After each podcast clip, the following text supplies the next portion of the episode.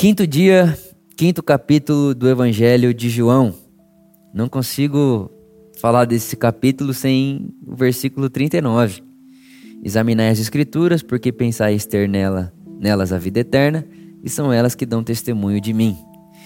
Essa é uma afirmação muito pesada de Jesus, né? uma afirmação que ele começa no versículo 19. Uh, ah, e ele está questionando ali, ele está exortando a falta de interpretação das escrituras dos fariseus, dos mestres da lei.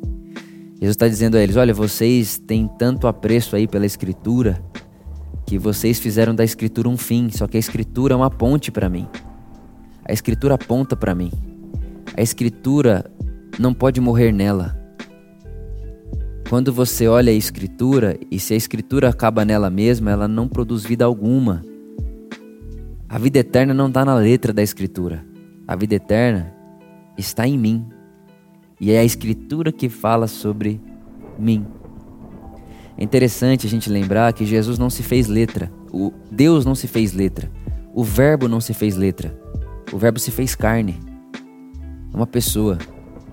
A palavra de Deus se fez carne. Por isso toda a escritura que nós temos, todo o texto escrito, toda a Bíblia, é, tudo que está aqui, tudo que veio antes do nascimento de Jesus apontava para Jesus, e tudo que veio depois de Jesus deriva de Jesus. Então, Jesus é o motivo do texto sagrado. E que a, a minha oração por mim, por você, por nós, é que nós não sejamos como os fariseus, que faz da Escritura seu próprio fim. A Escritura precisa servir Jesus. A Escritura precisa apontar Jesus. A Escritura precisa ir no caminho de Jesus. Jesus é o fim da Escritura, o motivo da Escritura. Nos apresentar Jesus, né? ser guardiã. A Escritura é a guardiã da história, do testemunho de Deus, de como Deus se fez conhecido na humanidade. Vou repetir isso. A Escritura é a guardiã.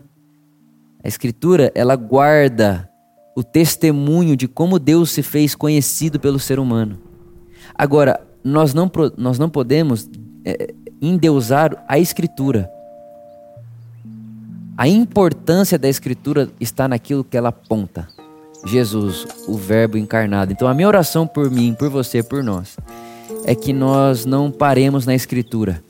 Porque Jesus disse que parar na Escritura não é achar a vida. A Escritura precisa ser uma ponte é como se a escritura fosse um menu. Se você for num restaurante e ficar lendo o menu, obviamente guardadas as devidas proporções, se você entrar num restaurante e ficar lendo o menu, você não vai sair de lá satisfeito, saciado. Você precisa escolher o que você vai comer. Né? Então é mais ou menos isso. A escritura é o menu. Jesus é a refeição.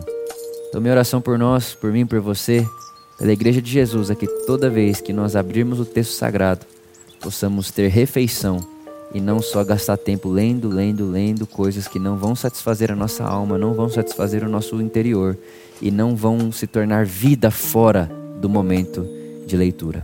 Então, que toda leitura se torne vida. Como? Fazendo com que toda leitura seja um viabilizador ou uma ponte até a vida de Cristo. Amém.